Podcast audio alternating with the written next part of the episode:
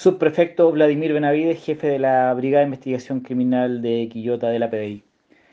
El día de hoy eh, se dio cumplimiento a una orden de detención por el delito de abuso sexual infantil eh, de menor de 14 años con contacto corporal. Eh, y esta orden de detención cabe, cabe recalcar que corresponde a una investigación que desarrollaron detectives de esta unidad durante el año 2019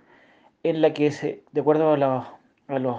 relatos de las víctimas, a la investigación, levantamiento de evidencias, se logró determinar que el imputado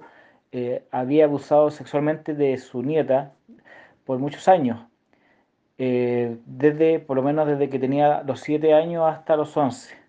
Esta información fue eh, derivada a la Fiscalía mediante su respectivo informe policial lo que permitió que durante la audiencia del día 6 de octubre, que se desarrolló el, respectivo juicio en el juzgado de garantía de Quillota, eh, mediante en la, en la, audiencia que se decretó además la prisión preventiva para este imputado, el cual debía presentarse eh, ese mismo día a los 14 años, cosa que no cumplió, por lo que se decretó la orden de detención en su contra. En virtud de estos antecedentes, eh, los detectives de esta unidad lograron establecer que el imputado eh, había hecho abandono de su domicilio particular, manteniéndose oculto en diferentes sectores y lugares, logrando establecer que eh, se ocultaba en un sector de